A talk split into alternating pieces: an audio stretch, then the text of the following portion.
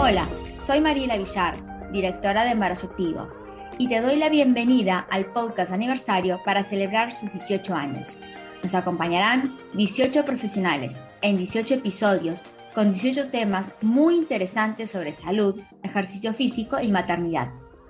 Espero que lo disfrutes y lo puedas compartir con tus amigos. Bienvenidos a un nuevo episodio del podcast aniversario de Embarazo Activo y esta vez tenemos un gran invitado, Antonio Carmona, fisioterapeuta, osteópata y muchísima formación más que tiene. Eh, nos viene acompañando desde mucho tiempo en embarazo activo con formaciones. La verdad que bueno, es un excelente profesional y no podía faltar en esta temporada aniversario de los podcasts. Así que Bienvenido Antonio, vamos a hablar de nutrición y microbiota.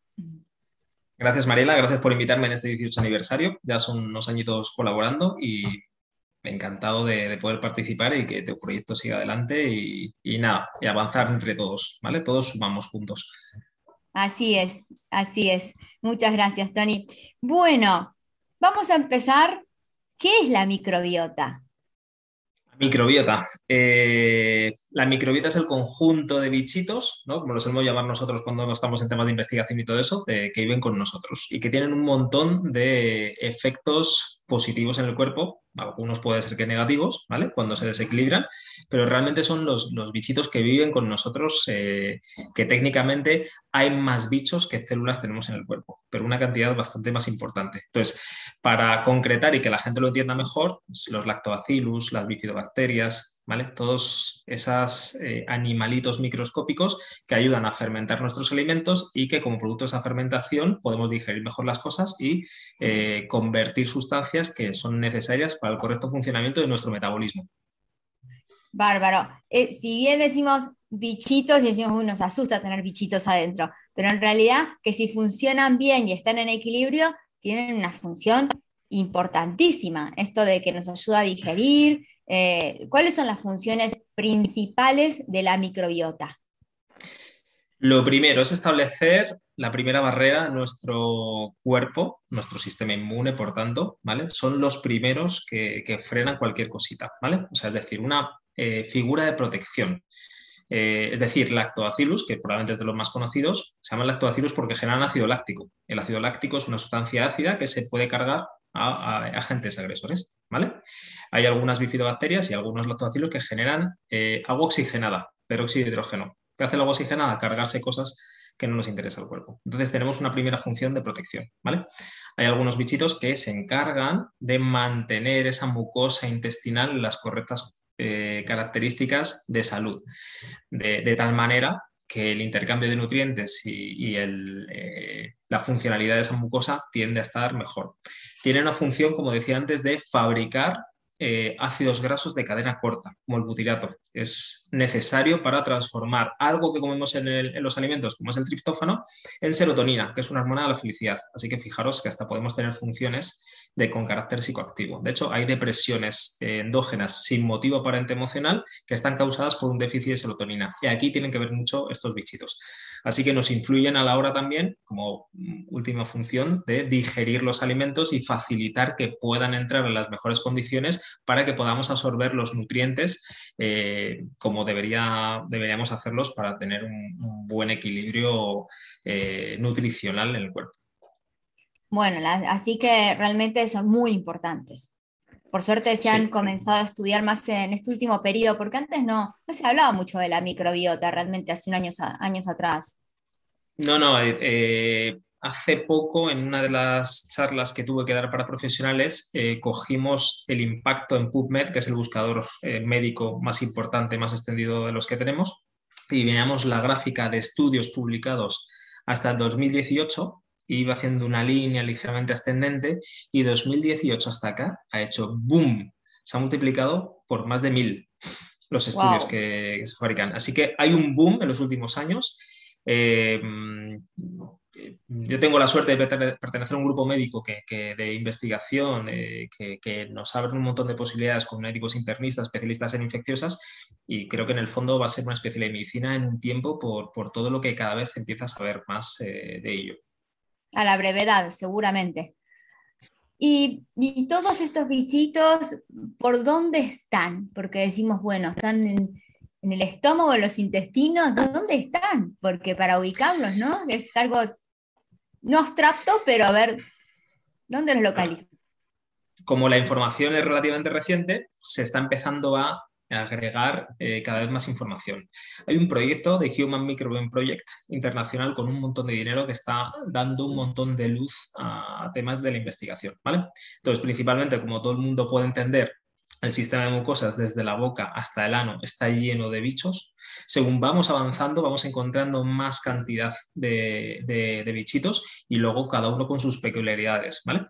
La mucosa vaginal, todos los sitios en los que hay una entrada, porque esa, fase de protección nos van a ayudar, esos bichitos son los primeros que nos van a ayudar a defender todo, ¿no? Pero en la zona urogenital encontramos bichitos. Eh, en la mucosa bronquial encontramos también determinados lactobacillus y determinada flora probiótica. Y lo que ya se empieza a descubrir es que tenemos también flora, por ejemplo, en el tiroides. Bueno, flora, mis compañeros técnicos dirán que ya no se tiene que llamar flora, ¿vale? La flora eh, hay que cambiar el concepto, que hay que llamarlo microbiota, ¿vale? Así que voy a quitar lo de flora que le había dicho, microbiota. Encontramos microbiota específica en tiroides, encontramos microbiota específica en la próstata, que no se había aislado hasta hace bien poquito. Y es una de las cosas que están en auge. Así que encontramos microbiota específica en muchos tejidos. Por el tema mm, evolutivo, que a mí me apasiona mucho porque aprendo mucho de ellos, Em, si venimos nosotros de, algunos bichitos, antes éramos una especie de bichito que hemos ido creciendo y desarrollándonos a los que somos hoy en día, la gente, probablemente algunos han oído hablar de las mitocondrias, que son unas sustancias, unos orgánulos que tenemos dentro del cuerpo que fabrican la energía del cuerpo, ¿vale? Pues que sepáis que las mitocondrias no son nuestras, no tienen nuestro ADN fue un bichito que hace miles de años se metió en nuestro cuerpo, nos facilitó energía, él tenía un cobijo para que creciésemos y gracias a eso, en parte, somos lo que somos. Así que uno de esos orgánulos que están dentro de todas nuestras células era un bichito que vivía fuera y se, en simbiosis empezó a vivir con nosotros y gracias a eso tenemos energía. Así que fijaros lo importante que puede ser eh, esta combinación de vida. Eh, nada, muchísimos datos, mucha investigación detrás que por suerte va avanzando bueno, vamos a ver dentro de unos años cómo evoluciona todo esto también. esto es un organismo general, ¿no? O sea, ¿y qué pasa en el embarazo y posparto? ¿Cómo, ¿Cómo va afectándose? Porque me, estás contando que cada, cada parte del cuerpo, diríamos, tiene una microbiota diferente. Y ahora aparece el bebé, eh, hormonas que antes no estaban, la placenta. Entonces, ¿cómo, ¿cómo afecta la, microbiota o cómo varía eh, la microbiota en el embarazo y en el posparto, que bueno, después no está el bebé, pero está la lactancia y la mamá tiene cambios hormonales también constantes, ¿no?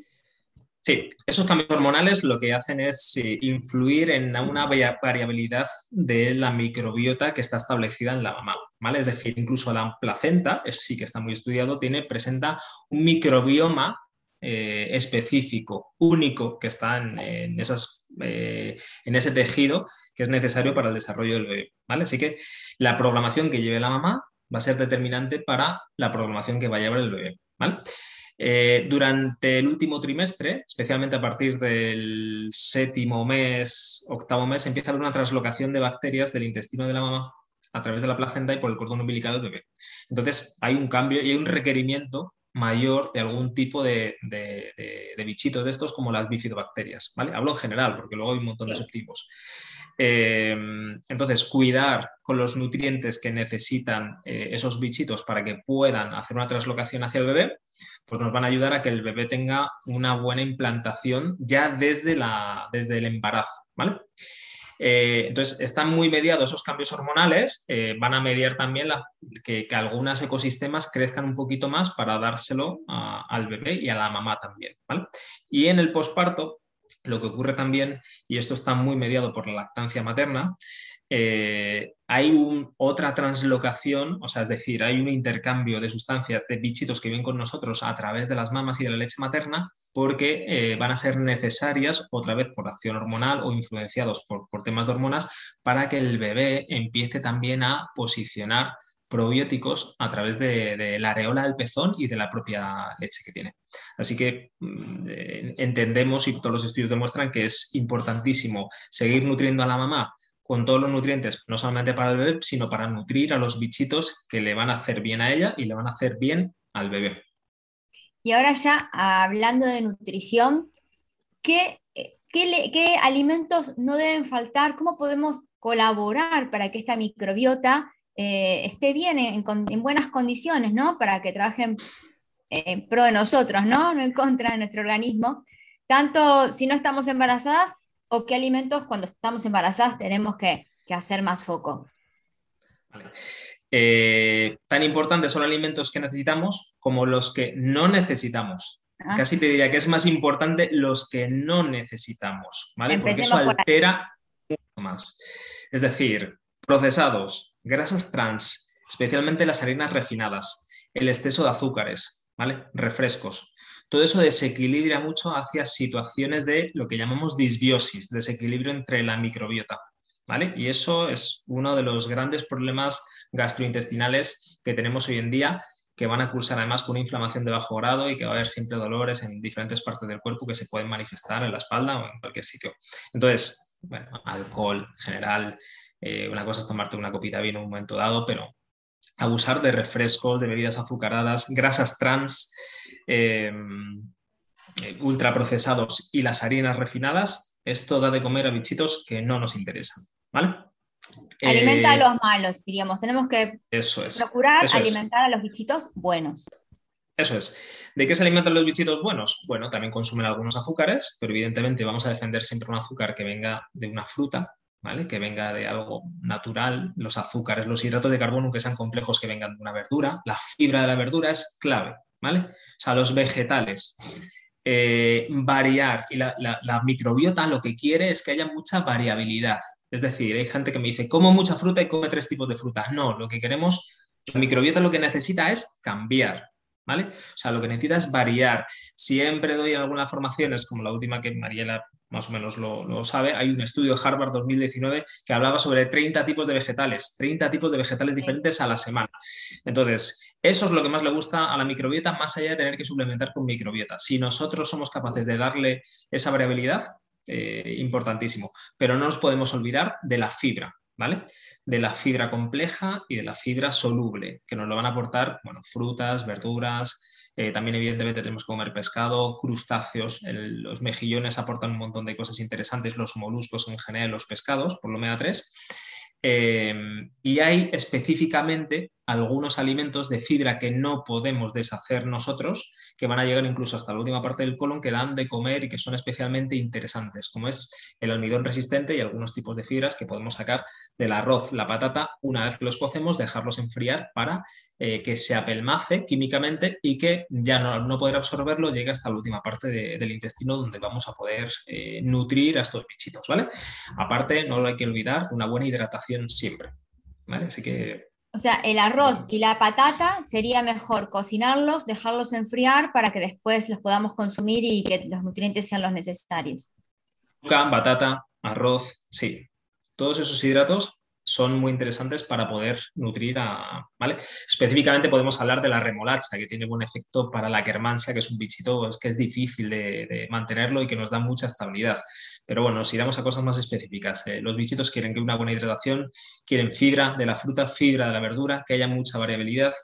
Eh, necesitan algunos ácidos grasos también, omega 3 principalmente, pescado, crustáceos, moluscos, todo lo que venga del mar eh, nos facilita capacidad de recuperación y formar mejor la camita para que vivan nuestras eh, comida de verdad, ¿vale? Para que vivan estos bichitos. los huevos también, los huevos también. Huevos, es muy importante. Tienen colina y la colina es fundamental también para la estabilidad de la membrana donde van a vivir eh, todos estos bichitos. ¿vale? Que tan mala prensa han tenido durante años por los huevos. Bueno, está desmitificado ya, ya hay un montón de estudios que demuestran que no hay problema. Afortunadamente, que no suben el colesterol. No, y los frutos secos, eh, Antonio ¿También? ¿no? Los frutos secos, tanto sean fruto fresco y, fruto, fruto seco. Eso es. Sí, eh, siempre vamos a defender que sean naturales más tostados porque pierden eh, algunas propiedades cuando los sometemos a temperaturas altas, ¿vale? Así que todo lo que sea natural, una almendra, nueces, etcétera, etcétera, mejor natural una almendra que una, almendra tostada, ¿vale? O que, eh, frutos secos, semillas también pueden ser interesantes, semillas de lino, de pipa, de girasol, calabaza, ¿vale? Semillas de sésamo que tienen mucho calcio y aportan algunos eh, nutrientes interesantes para el hígado y para, y para el intestino. Y también le da sabor a, las ensaladas, le da otra textura, así que eso, para variar está muy bien. Y, y para, para, aclarar, cuando hablamos de hidratación es hidratación de agua, ¿sí? Porque a veces eh, que jugos, que zumos, agua, agua, el, cuerpo necesita agua, que, que, a veces, bueno, nos da un poquito de pereza en invierno, bueno, tal vez le podemos poner un poquito de limón, pero que sea agua, por favor, porque... Así es, o sea, cuando, cuando metemos otro tipo de líquidos, aunque las infusiones a lo mejor es lo que menos problema tiene, el cuerpo tiende a absorber más otros nutrientes, azúcares si son bebidas azucaradas y tiende menos a absorber menos agua. Entonces, eh, no, no, nos interesa. Incluso por darte una pincelada de estas cosas metódicas raras que están hoy en día en boga de algunas cosas, eh, el reflejo de la sed que se pierde, igual que se, se, puede llegar a recuperar. Hay gente que si no bebe agua, el reflejo de la sed se pierde para no tener sed, ¿vale? Nos mm. recuperamos. Se puede hacer de muchas maneras. En algunos casos, cuando tenemos problemas de ejes hormonales relacionados con el metabolismo de los líquidos y que en el, cual está el riñón y el corazón implementado, eh, hasta se hacen ayunos de 24 horas puntualmente, ¿vale? Y bien controlados para recuperar el reflejo de sed. Y son bastante potentes. Ayunos de sed, ¿vale? Que está muy de moda el ayuno intermitente. Son ayunos de sed, ¿vale? O sea, de agua, ningún líquido se toma. Es un poco complejo, pero hay unos efectos medidos científicos tremendos detrás de ellos. Es como un reseteo en el hipotálamo, ¿vale? En, en una zona en concreta que se encarga de esos reflejos para, ¡boom! no meto, no meto, no meto, no meto, vale, pues empieza a recuperarlo, sí. Sí, eh, siempre hacemos hincapié nosotros en las clases y con todas las mamás que no hay que esperar a tener sed para, para hidratarse, hay que hidratarse de manera constante, ¿no? Pero bueno, también como dice, si el reflejo se va perdiendo por no hidratarse, es más complejo. Hay que elegir el caso, sí. en temas de fertilidad, a, veces pedimos ayunos, ¿eh? eh cuando están haciendo eh, tratamientos de fertilidad. Sí. sí. sí, sí, O sea, cuando una persona está embarazada, evidentemente hay que hidratarse, hidratarse porque es necesario, pero en algunos casos de fertilidad, fíjate que buscamos, Mariela, lo contrario, ¿eh? O sea, queremos mm, pegar evolutivamente un golpe en la mesa y decir, mm. me quedo sin beber. El cerebro genera búsquedas. O sea, no tener líquido, no tener alimento nos dice, nos morimos, se acaba la especie subconscientemente. ¿Vale? Y activamos ejes de fertilidad, como pasa en las guerras. Wow, qué interesante. Bueno, eso es otra, otra charla de podcast. Fertilidad y... Así que bueno, bueno, Antonio, muchísimas gracias por toda la información. Siempre es súper interesante hablar contigo. Gracias por acompañar durante tantos años en Activo, confiar en el proyecto y dar siempre lo mejor en cada charla, en cada formación, siempre estar acompañándonos. Así que bueno. Pues, gracias a ti, Mariela. Y nada, espero haber arrojado un poquito de luz y haber participado en este 18 aniversario de Embarazo Activo. Así es. gracias. Gracias a todos. Gracias. Un saludo a todos. Si te ha gustado este episodio, recuerda por favor darle clic al botón de seguir. También nos puedes dar unas estrellas, comentarios y compartir con tus amigos. Te espero en el próximo episodio y en las redes sociales de Embarazo Activo.